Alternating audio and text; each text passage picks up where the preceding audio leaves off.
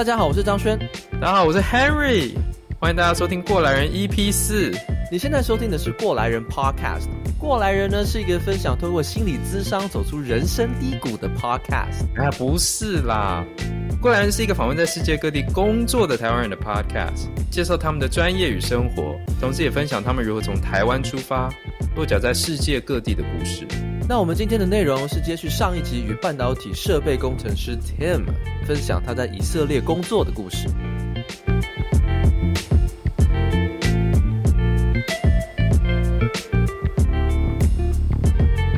我我比较好奇的是说，你你到底你去以色列在这几年工作的时间，过去假如说过去五年好了，或是你去过几次啊？待的时间大概多长？我工作九年，真的去了四次，其中三次是全领，第四次是身为主管之后去那边开会。那第一次当然印象深，比较最深刻嘛。那那次也是去四个礼拜，哇，去一个月？对啊，那哎，我我们台湾去以色列要签证吗？对，不用。台湾目前去不用不用签证，对，哦。但以色列它的国家的政治。还环境比较敏感一点，所以在入境的时候会非常的麻烦。那那些从你那些从那个你有去，你最近有去过回教国家？东南亚其实蛮多回教国家的啊。你上面如果有盖入境章，这时候你去以色列，你就不会叫进小房间。那时候我还记得，我第一次去，我是飞曼谷坐一航去以色列。那那时候我跟两跟三位学长，其中一位学长近期内有去过那种回教，应该说他护照上有盖过回教国家的章，具体哪个国家我忘记了，东南亚。那他下飞机之后，然后就被叫出叫到那个小房间那边，然后问了一些问题。对啊，那去那边干嘛？去那边待多久啊？什么的？对对对，具体他也没没问什么特别重要的问题，就是他会被叫去。那曼谷飞以航，以航是全世界最安全的飞机。为什么？因为还有那个诱导弹，还有它有 defense system，它全世界唯一一家航空、哦啊、航空公司还有。你如果射飞弹的话，它有办法把它啊热诱导。一方面也可以说是它是最安全的飞机。换、嗯、个角度想，为什么它会需要这样子的配备呢？有没有可能是因为它是一个 比较敏感的一个啊？所以安不安全还是在不同角度的一个概念，相对安全一点，因为在其实，在以色列的上空还蛮多飞弹在飞的。对啊，就是走在路上，就说我我是个特别安全，因为我穿着防弹衣。说为什么你这个人需要穿防弹衣？这种这种概念，就是一体两面的事情啊。对对对，之前马航不是就被击落吗？啊啊，一阵子以前，对，对没错。以航虽然安全，有 defense system。的安全之外，就是对他的座位非常的小，服务非常的差。这个是哦，是这样吗？说，我跟所有以色列人讨论过之后的共识，啊。但是他们出国只能靠飞机，不能走路，不能走陆运，对，不能走海运。的确是，所以以航是以色列唯一的航空公司吗？我我知道的是唯一了，对啊，至少这样的长城是。嗯那时候去哦，所以那时候去那个以色列的经验真的很差，也第一次坐的体验很差。飞机对啊，飞机又烂，然后飞飞机不是烂啊，飞机不舒服，可是不舒服，可是很安全。可是它有诱导弹，你知道，因为因为成本是，如果大家成本是固定的哈，你花在那个防防防诱导弹系统上面的时候，那座位舒适度相对就要打一点折扣了。这让我想到当兵的时候，坐在铁那个运兵车，对啊，你是你是铁包人，包完之后，但是那个椅子是是难坐的。更不是椅子。对对对，没错，同一个概念。大概是 大概是这个概念。那你这是九年前第一次去以色列的时候坐飞机？哎，九年前够是少年郎呢哈。刚刚出社 会。我现在想想，我九年前都蛮笑脸郎。哇，那时候那去了落地之后嘞？落地之后马上就马不停蹄四个礼拜的 training 行程吗？对啊，我们我们因为我是跟学长去，学长都都来过，都去过以色列。所以那时候也没有特别安排什么平日啊，或者是 additional 的休假出去玩，没有，就是就是周末出去走走。那以色列，它建国时间比台湾还短，它在历史上我记得好像灭国了两次，然后再重新聚在一起，所以犹太的民族性非常的坚强。嗯，那因为它其实是战争中建立的国家，硬在中亚地区把以色列安插进去，那这后面有一些政治的背景，你也知道他老大是谁，嗯，对啊，那那个环境啊，你就可想而知，它其实比。台湾还恶劣非常多，为什么会这样讲呢？是他们的人口、宗宗教非常的复杂，从最白的俄罗斯到最黑的非裔，你都会看得到，因为他们可能有一点犹太人血统。你在以色列的时候，呃，都有机会跟不同的这些人接触吗？对啊，对啊，他们是人种啊，但是他们可能就是已经是因为七十年了。他们可能是二代或者三代，所以你要说他们有原本国家的一些习惯啊，其实没有。我觉得从语言可以看出他们很有趣的分布。他们官方语言第一大语言是希伯来文嘛？第二大语言你们猜到是什么吗？阿拉伯法文吗？第二大，哎，我们有两个答案：阿拉伯或法文。阿拉伯文跟法文有没有中？Henry 呢？法文没有错，告诉你，你就我不知道我好像在哪里听过这件事情，还是我之前跟你讲过，他们第二大语法文语言是法文，我觉得有可能，有可能是你有跟我讲过，他们第二大语言是法文，法文为什么会是法文？嗯，当初收容的人是蛮多欧洲那边过来的，那具体为什么是法文，其实我也不知道。那我想象真实在生活中沟通的时候。会不会反而讲英文会变常态嘞？因为大家语言是不一致的，会不会这样？可是他们还是 on top 有个官方语言叫做希伯来文。对，对，所以他们主要还是法文的人，他也会讲希伯来文。会哦，第一。嗯流通语言是希伯来文，他们的最大第二外语是法文，再来才是英文，然后第三我记得好像是俄文。其实，在公司内还蛮多俄俄裔的，哦，所以那些人全部就常常他们在讲沟通的时候讲俄文，这是蛮酷的。你想象的完全不一样。以色列人大部分的人是不是英文其实的也都 OK？对，应该说我们接触到的人大部分英文都 OK，但是就像。台湾一样要讲，哎、欸，你在商业啊，你在你在工作的时候遇到人，绝对是你可以沟通英文的。但是你再去那种底层啊，便利商店啊，或者是比较底基层的工作者，他们的英文就没有嗯这么流利，嗯、甚至是不会讲。常去超商买东西的时候，要问他一些事情，他讲不出来，需要旁边的人帮忙翻译。OK，这还蛮比手画脚，嗯，比手画脚都不一定比得出来。你在当地觉得他们人啊、超商啊，或者是服务，大家态度怎么样？或者你的感受是什么？嗯，做服务业当然都相对亲切，但是我必须要讲的一件事情就是，我在进入呃以色列的公司之后，我曾经被一些以色列主管们教育过。对啊，对啊，嗯。是被他们弄的意思？不是，不是，不是，我我我讲的教育是被对怎么讲？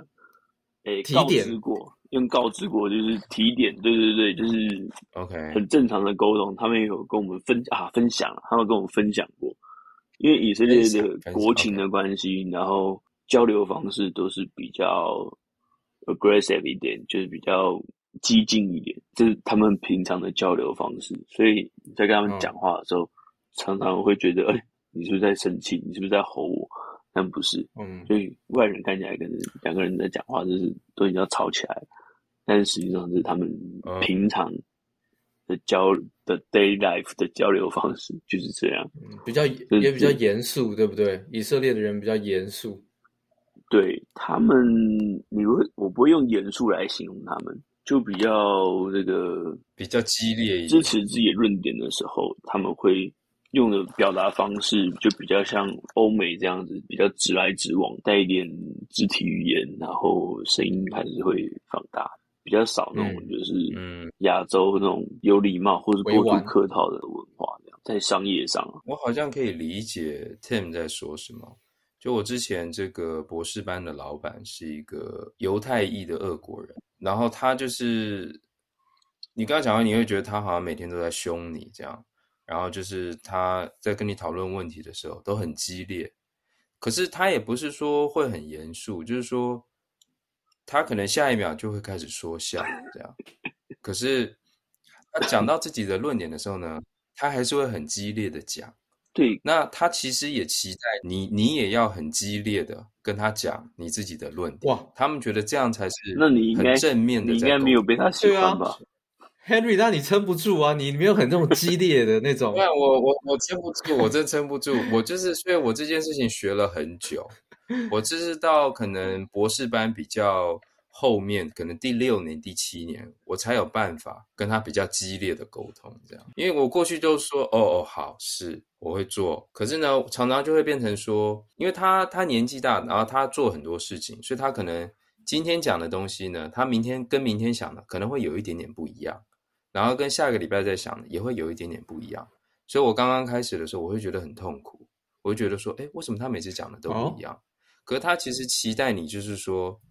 他如果讲错，你要你要纠正他，然后他就会觉得说：“哦，我们就是这样。哦”他他就期待你跟他讲说：“干老师，你上礼拜明明就不是讲这样，你今天跟我讲这样，啊你欧北部，啊你刚丢。”他其实期待你要这样说，可是你就是唯唯诺诺的话，你就跟他说：“啊，你那这样子啊，哦、你就默默吞下来说好，我会再回去改。”他就觉得说：“Henry 这个废柴，我知道要干嘛就干嘛。对”对，而且你知道，你如果不纠正他，他就会觉得说：“哦，他是对的。”对哦，他是对的，他们会有这样，然后你你都没有好好，以色列你在跟以色列人交流、犹太人交流的时候，确实会有这样很大的这样子的状况产生。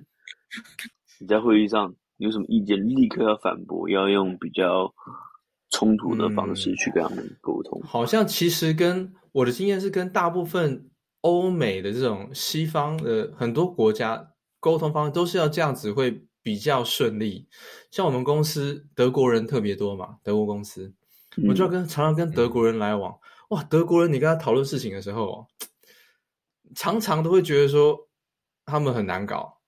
就像你讲的，就是他们会觉得说。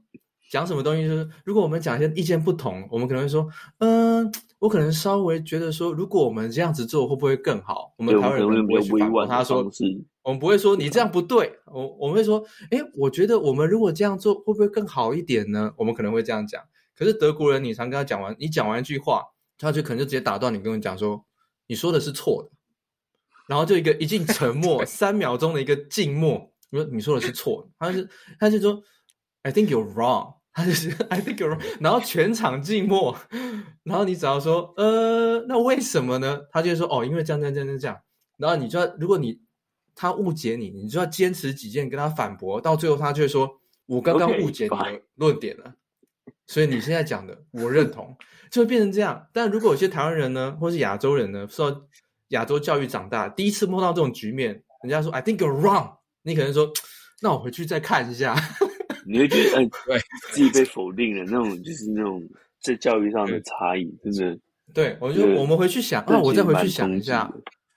对对，会比较冲击。可是对他们，他们其实不喜欢我们，就是说，哦，那这个我可能再回去考虑一下。不喜欢，他们就觉得说，行，现在就解决，然后就把我们意见沟通完。对对对，对，对，是。而且还有问问题也是，我觉得我们亚洲人问问题，常常就是去搔人家痒，就说你明明就有很重要的问题要问。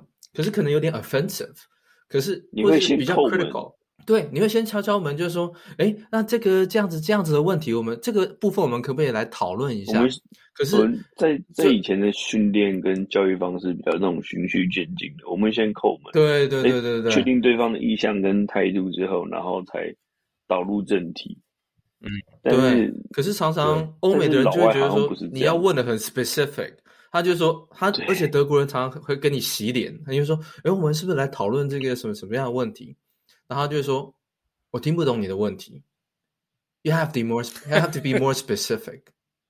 然后我就说：“那我们是怎么样怎么样？”他说：“I still don't understand your question。”然后你觉得现场就觉得说：“这是我第一次、第二次跟德国人交手的时候，我就觉得说，哇，我要拿出我那个很决绝的那种那个个性出来，才能够跟他讲，就是要很明确，然后什么事情你看到什么，就是要给他一刀这样刺到底那种沟通方式。没错，其实我觉得就是在就是这种你你们双方你们看不到对方的这种 remote meeting 的时候，还蛮真的很很常遇到这种状况。他看不到你的东西，哦，remote 更容易啊。对，他看不到你的东西，他没办法用想象的，而且，嗯，嗯，我们都不是用呃 mother language 去去沟通，德国人不是。那诶，我相信我们在做外商的，我们都不是用就是自己最强的语言去沟通。你在描述上面，双方一定会有词义上的落差，这其实是非常常见的一件事情。所以常常书信往来到一个段落，我发现。他们真的搞不定的时候，就是打电话，就是开会。那开会上面就是要把人让人家搞懂我要什么，你讨论出一个结论来。那在这个过程中，你会发现刚刚的的的状况，大家就会激烈的讨论。对，激烈讨论。嗯，我一开始在美国的时候，我我很不习惯这样的讨论。我有一个同事是俄国人，他也是就像刚刚张轩说的，就我就会问他一些问题或讲一些论点，他就说。这个是 bullshit，这样对他们会非常直白。句点一下，我回去考虑一下，这样你会被击退。但是我后来就发现说，对对，就马上被击退。但后来我就发现说，当我越来越就是说跟他讨论，然后争论的时候，我们可以达到一个更好的结论。然后我我也慢慢开始蛮喜欢就是这样的沟通方式，就是说。嗯你知道说这个人呢，他讲什么，他就是讲真的，就事论事，他不会，他不会跟你说哦，可能这样，可能那样，这样，然后最后没有把事情真的解决。而且这种我觉得这样子文化的人，其实到最后激烈的讨论，你不会冒犯他，其实他不会觉得他被你冒犯，不论你们观点到最后有没有达到一个共识，或是说有终于有交集，或是仍然没有交集。这个这个沟通的过程并不会带来一个，就是说我被你冒犯了。可是我觉得这个哦，这职场文化，这提出来我们这个文化之间很巨大的差异，就是说，在我们亚洲文化，很多国家就是说，你没有以一个圆融的沟通为前提的话，是达不成事情的。可是，在欧美很多国家，你以圆融为前提去沟通的时候，是不可能达到一个共识的。这种冲突在我们之间的这种文化。冲突就很巨大，嗯，像我们 Henry 跟我在美国生活一段时间了，有时候回台湾，我们没有把那个脑袋转过来的时候，有时候就冒犯到别人，会冒犯到别人，对，会，会就这种 reverse culture shock，因为长辈可能觉得说你怎么讲话那么的没礼貌，或者说你怎么你怎么长幼尊卑，你 来指点我的不对，这样，对对对，所以在我们的文化里面，对错并不是最重要的，可是，在很多欧美的文化里面，对错是超过你们之间的关系啊、身份啊等等。这个的确是一个。但我们是不是要把刚刚这个张轩的这句话裱起来？刚刚张轩讲了一句很重要的。我说了什么？你刚刚说，在我们的文化当中，对错并不是最重要的，但是在欧美的文化当中，对错往往超越了我们的关系。对我们的话，我们的我们的这句话就有点真的。这句话要放在我。标题你知道吗？就要放在我们标题。你们认同吗？我我知道我讲这个可能比较比较比较不是每个人都认同，但你们认不认同？我知道你在说什么，对，对，我我我也我也知道，就是你想表达的意思。但你要说这这个全部的文字都认同，需要一点润饰。哎，你看，你看亚洲人，我刚亚洲人的一些想法出来了。亚洲人的那个个性就马上对，你看我刚刚那句话，有些人听到了之后，又会回到我这句话的内容，就是说他被冒犯。真的，对，非常好的一个例子。我觉得字句可能要回去再斟酌一下，可能要回去再考虑。这就是代表说，我们不去谈 fact，在我们的文化里面，你谈 fact 是很可怕的事情。但是在台湾，其实相对于别的国家，我们比较很人已经很可以谈 fact。你看中国、韩国、日本，你根本不能谈 fact。你一谈 fact，你直接就真的吗？不能吗？对啊，我以为比如说日本会比较好诶。我日本我觉得关系是更远，日本、韩国你们之间的关系是远超过这件事情的 fact。我觉得我的经验是，我我觉得你硬要排名的话，当然就是 China 绝对是排第一嘛。第二，我觉得是韩国。像像 Henry 讲的，嗯、第三就是日本，然后再来是台湾。你在对，我觉得台湾相对好多。你在讲在讲的时候，我会觉得是这样子的排名。我觉得有一个重点是，你们待的公司的的高层主管是什么样的态度？今天如果他是，是什么？对，他是日商，或者说你的主管其实是诶从日本这边进修，然后在那边工作二三十年，然后出来当一个嗯就是美商主管，他就会把这些文化给套用，没错，会带过来，对，会带过来。你的公司就会有这样子的差异跟习惯，像比如说我们虽然是在呃台湾，那但是我们在我我待的是以色列外商，所以整个公司的气氛就比较是直来直往的沟通。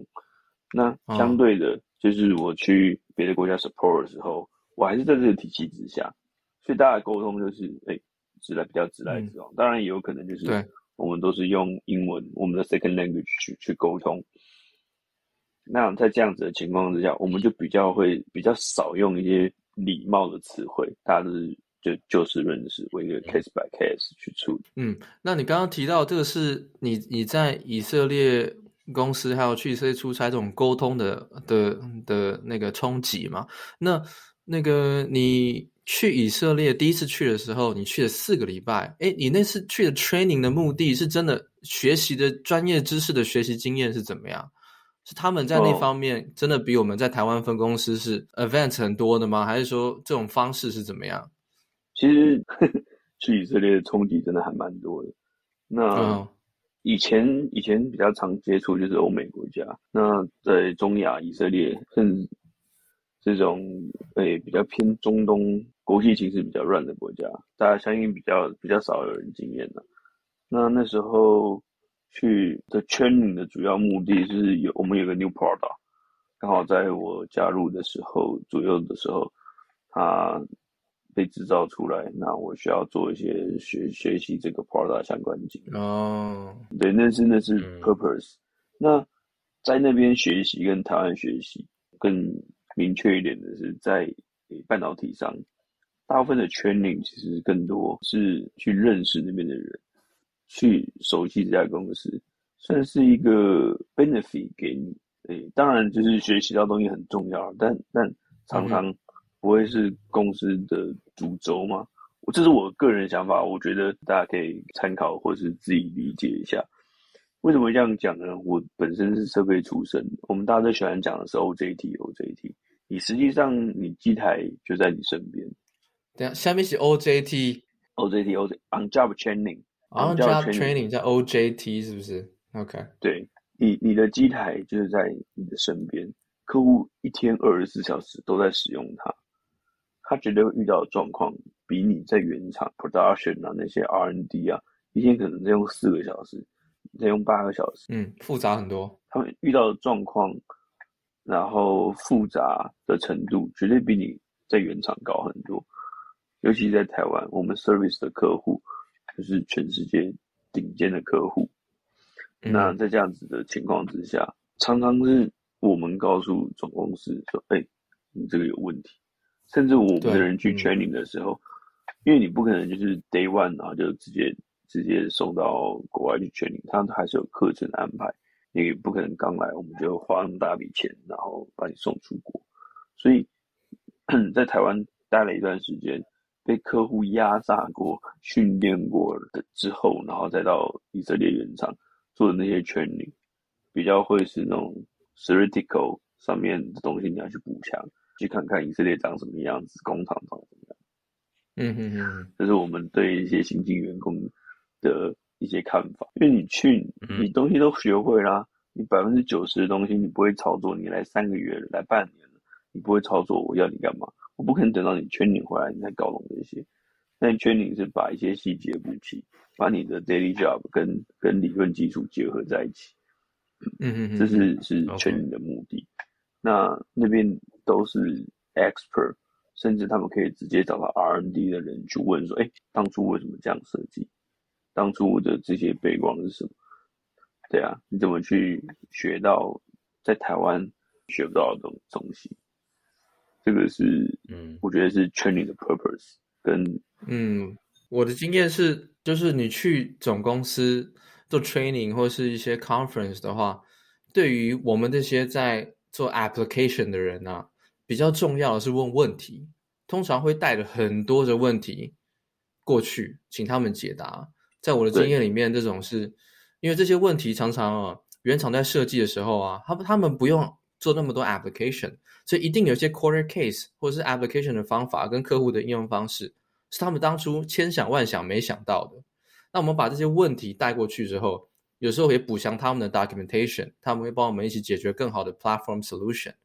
这种通常是我觉得说，是不是回去之后做 training，其实等于说 training，其实等于是交流啦，等于就是他们来回答，当面回答你这些在世界各地用他们产品、新产品 application 的问题，是不是这样子比较实际？大家听到问题，有人就觉得很害怕。但是我觉得，当提出当你提出问题的时候，就 A 口刚刚在就是讨论一些教育的问题。台湾的教育，或是甚至亚洲的教育，你不是会主动提问，但是你你在提这些我们刚刚讲这些问题的时候，你其实是在帮助的公司一个正向的交流，这是非常重要的一点。公司诶，customer 的 feedback 才是你公司真的要改善的地方。如果我今天就是公司一直花了很大的 resource 在设计，说，哎，我这个按钮啊怎么比较好看，我这个外形啊要怎么比较好看，客户不会 care 啊。他希望说他有什么新的方选，他怎么样，是增加你产品的竞争力。嗯、对，带回去问题，讨论问题，不是代表说，哎，你就一定错了，或者说你一定要改进，嗯、不是。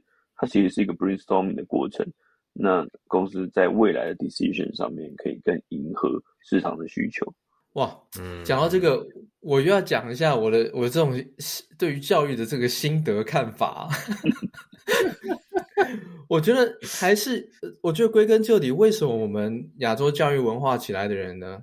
第一个不太会问问题，或是不不太敢问问题，或是常常问一些很安全或是不着边际的问题。我觉得就像刚刚 Tim 你讲的，就是说，因为如果一个好的问题，它通常是带着一种挑战性.非常 challenging，对于被问问题的人。可是这 challenge 不是 there's, there's nothing personal，就是。这个问题它本身非常 critical，然后带着一个好的问题去 challenge 这个这个要回答问题的这个人，那这个答案自然会很有价值。如果能够回答出来的话，可是，在我们的文化里，嗯，挑战拿一个问题去挑战别人非常容易，又怎么样？冒犯到别人。所以在我们的文化里面，第一个你不能问问题，像我们小学长、国中长大的时候，你问老师问题，我的天，有时候老师会觉得说你那么会。对不对？你，你问那么多，你你多对，像或是你问长辈问题，他就觉得说啊，小朋友跟他嘴卖萌像你贼，对不对？他就觉得，因为你那些问题其实都带有挑战性，可在我们的文化里，挑战别人常常就代表一种冒犯，所以我们就很不懂得怎么样问一个有价值的 critical 的一个问题。哎，大家对我我这个分享是大家觉得我是我是 totally agree。哎，我跟你讲，我自从出国之后，我出国之后，我常常哎，Henry，我在 Rise 那几年，常常晚上我一个人在宿舍里哦，我都会思考很多问题，就是说，为什么我的我的我的行为举止让我觉得说我非常的不够，我不够 competitive，我会有这种感觉。哦，我然后我然后会问自己，为什么说为什么我不会这么做？我不是不能，我不是不会，可是为什么我选择不要在那个 moment？有时候问问题那个 moment 或是当下的决定，那个 moment 过了你就没有办法。为什么我当下就做不了这个决定说？说 I'm gonna challenge you。为什么我做不了这个决定？嗯、我常常自我反省，你知道吗？就是我这种行为哦，我的教育形成的，让我在有很多场合，我看得到自己缺乏竞争力的那一面，而且我相信跟我互动的人也都看得到。嗯，所以我常常自己自我反省，reflect，就是说，为什么我们这些人会这样？我们明明没有比他们不够聪明，或是不够努力。我们想的问题，其实我们觉得说，有时候听人家问的问题，就是说，你这些问题真蠢，我可以问的更好，可是我没有问。我觉得这就是我们文化的一个很大的一个弱点，在国际的一个竞争舞台上面。但这是我个人看法了，好不好？对，我觉得其实我我我有想过你这个问题，还有另外一方面，我觉得。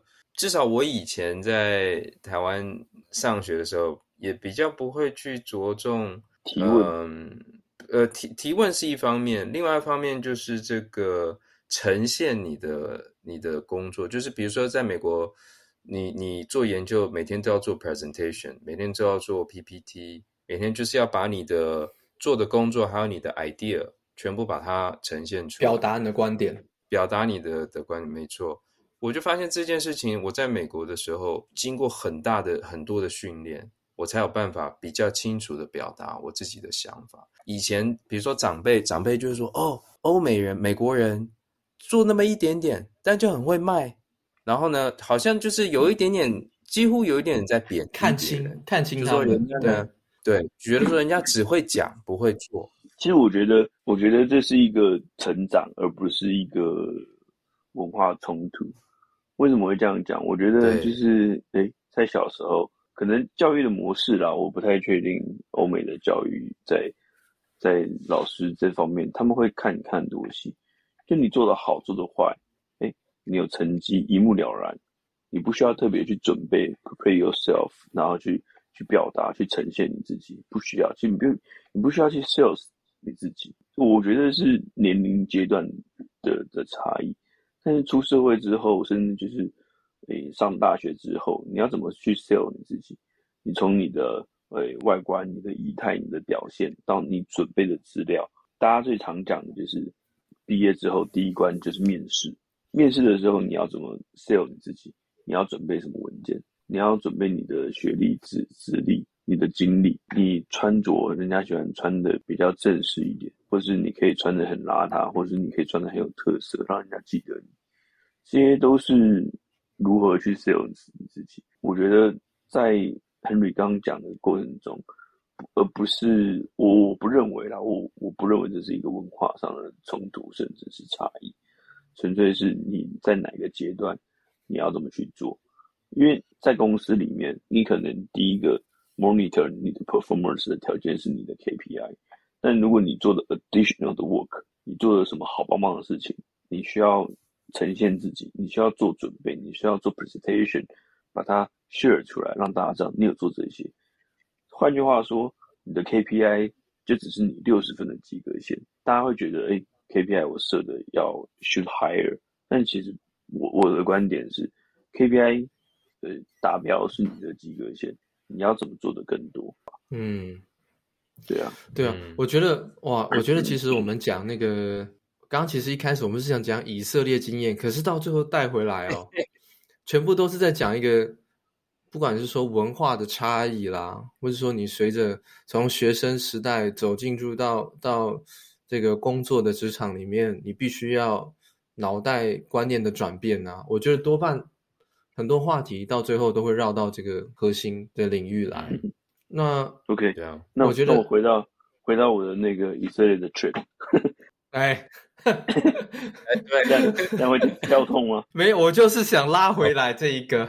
哎，对了，我很好奇，就是说，因为这个以色列跟台湾都有这种邻国可能想要侵略的这个危险嘛，所以以色列人当兵是不是要当多久？以色列的男生要当三年，女生当两年。如果在兵役期的前，她怀孕了，生产报国。你就可以免疫哦，蛮蛮特别的。但是我之前听过，之前一个以以色列的同事啊，他跟我说，其实不是每一个以色列的人都要当兵。他说很多，你如果你是阿拉伯裔的，你可能可以不用被征召。对，因为他其实真的你是战争中国家，他但。他必须要维护你军队内的一致性。阿拉伯人对犹太人来说，他其实是有冲突的，文化上的冲突。他怕有利利利益冲突啊，他怕说你加入之后，其实你的心的心不从这个祖国，怕你内心是向外。嗯嗯嗯。哎、欸，那你在？那个受训的过程当中，在公司里啊，一样是各种人人都有嘛，犹太人啊、阿拉伯人啊，哪里人都有，大家都是这样子正正常常的工作。我，我真的很少遇到阿拉伯，我几乎公司里面没有阿拉伯人，很少，都是犹太人就占最大宗，大部分。他们也，哦、他们不会是自诩犹太人，他们可能就是恶意发意的犹太人，哦、不是那种真的纯犹太人。那他们的犹太教的饮食文化，就又又很像回教，不吃猪肉，啊，不吃生食、海鲜类的东西，他们也不爱吃。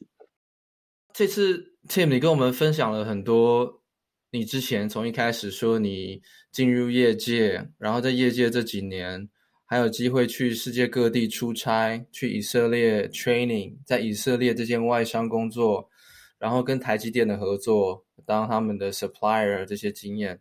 那我最后，我我觉得比较有价值的，可能我们也我我也想问一些问题。如果你你现在在已经九年、十年工作经验的主管身份了。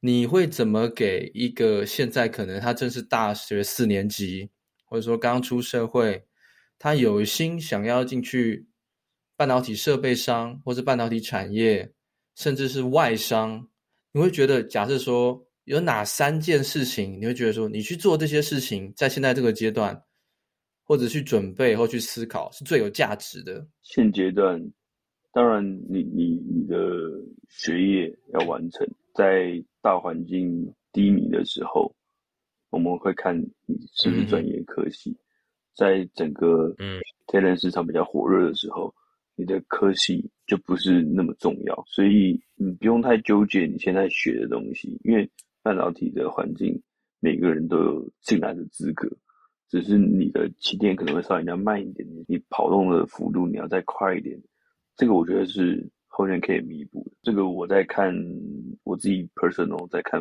别人履历的时候，我不会把它放在我的 first priority。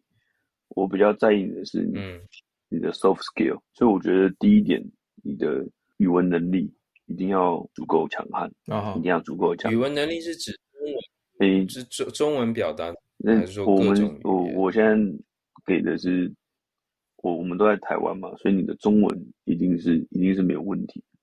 可以表达的，再来是你第二外语。如果你今天想进的是日商，你就是考虑日文；你今天想进德商，你就是德文。你今天就是觉得哎，我不知道要去哪里的时候，或者说我没有预期给自己期望的时候，那你就把你的英文练好。英文永远是最好的敲门砖，真的。你不管，even 你在本土上，就是我们常说的 Fab 端，就是我的客户端。呃，举凡台积啊、联电啊，或美光啊，美光是美商，更不用说。那台积、联电、南亚、旺宏、力晶这种台湾本土出身的，英文也是非常重要的一点。这个不只是你进去的门槛、进去的敲门砖，更是你未来升迁的重要性。这是第一个。再来的话，我想想，刚刚讲的专业，你专业有。就是加分，但是不一定以以设备的角度来说，你的专业又没有那么 critical，因为你在现场接触的东西都是你你们公司的产品，呃或者说其他客户的产品，这些你在外面再有经验，你 fab 用的东西，我们讲的 fab 就是嗯之前提到，就是它是制造端。跟你在 lab 实验室里面用到的东西，那种 quality 造价跟就是完全是两两个回事。嗯嗯嗯嗯嗯。所以你基本上 lab 用的东西，在 fab 里面基本上看不到，除非你是进到 fab 里面的实验室，当然是另当别论。但我要讲的是，even 进到实验室，那个等级、那个造价，那个都是不一样的。你不可能在 fab 里面看到 lab 里面的东西，所以这些专业的的程度。它不是最重要的，不用太我我个人认为不用太纠结于这边，但是这是不是刚刚说的这个 O O J T 是不是？对，我们叫 on job training 或者是 on job training 或者是公司安排的起来这样，公司安排的 training 会可以把这些整个事情弥补起来的。但是我说专业，我说你本科的专业不重要，但是。我要讲的第二件事情是跟这有关，你对整个半导体链你要有越详尽的认识越好。你可能刚开始你是在晶圆制造端，你你的你你的客户你的机台是在某一个制程上面，你就要了解你的这个制程，不管你是做设备还是做制程还是做研发，那做制程做研发就可能接可能比较快速接触到，但是你身为一个设备，你在你在做的时候，你要了解你的机台在干嘛之外，你还要了解你的 process 在干嘛。这时候从你你 service 的地方，然后去向外延伸。你今天你是在前端，你了解前端的东西，那开始开始慢慢的去接触后端、大后端封装测试。因为台湾是台湾非常厉害的地方，它是一条龙。大家讲的是一条龙，除了晶圆本体之外，就是你从纯 bare C 的 wafer 来，然后一直到封装，你都可以在台湾找到厂商去做，甚至连 design 都可以。所以在台湾有非常多这种 resource information，、你可以在网络上就查到，甚至就是在教室里面可以有开班授课。嗯、所以你的第二个重点在于，你要精进自己半导体相关的知识。嗯，这个是对产业界的认识。对产业界认识，我相信对所有的产业都一样，但是在半导体，你要。你要如鱼得水，你一定要把这些东西搞清楚。哎、嗯，小 Henry，请说。我有问你，就是说，这个，这感觉其实这个人就要对整个半导体产业本身就要有一些兴趣，他才有办法，就是说自己去找资料啊，然后去读啊，然后对整个产业有一个比较宏观的了解。我觉得这是你的工作，嗯，他。offer 你的是很多钱，不是只有钱而已。他 offer 你是很多钱，你要让你如果打算在这个产业继续待下去，你就要有这些足够的认知。嗯，对。那你说要有兴趣，然后才去做这件事情，这个就比较呃比较多人讨论的。你你真的要有兴趣才能做这份工作吗？或者说你可以做到后来对这份工作有兴趣呢？这个。就我觉得是没有一定的，这是一个一定的答案，这是一个完全可以开一整集的一个问题啊。对，没错。但是，OK，你刚刚说第一个最重要的是沟通能力、英语还有外语能力，第二个是对产业界的一个认识要很具体，对于上中下游啊各个角色啊要有具体的认识。那第三个呢？最后一个还有什么事情值得去他现在花时间花最多时间去了解，有助于他未来往这个目标前进的？再来的话就是工具的使用，呃，我当然不是讲的是罗赖把那种螺丝那种，就是你设备组成，你不会这个，我相信你你连进来的基本门槛都达不到。罗赖把转两圈给我看看，哎，我现在这样弄这样弄啊，不好意思，这样子也是有技巧的，好不好？也是有技巧的，你先生，你回去先练两轮再来。你的螺丝在固定的时候。你要用对锁的方式，你的螺丝在锁真空设备的时候，嗯啊、你是要顺时钟还是逆时钟？哦，是有差别的。那实际上你在说的工具就是、嗯、具体就是哪些呢？我我讲的工具是你在文书处理，你 presentation 你要用 PowerPoint。大部分的你的 data sorting 你要用到 Excel，你的你在 debug 的时候需要有一点点 coding 的认知。嗯，哎，我我我我是一个苹果爱好者，我是一个果粉啊。嗯，我不想要用 PPT，我想要用 Keynote，这样可不可以？不可以。可以啊，你只要 应该说，大部分的大部分的作业系统都是建立在 Windows 上，你可以用公司给你电脑应该都是 Windows 啦。对你的业界的商，应该说商业的，大部分都是建立在 Windows 系统上，也有一些比较特别的公司，他会喜欢提供苹果的产品。但是我要讲的不是说，哎，你的你的报告多 fancy，而是内容，你要怎么去刚刚讲的，你要怎么去 present 自己，你你当 slide 你要 deliver 什么 information，这个是我我讲的工具的使用是这些，那。Excel data sorting 的部分，你要怎么去做枢纽分析？怎么做就是快速的查找运算？这些是可以帮助你。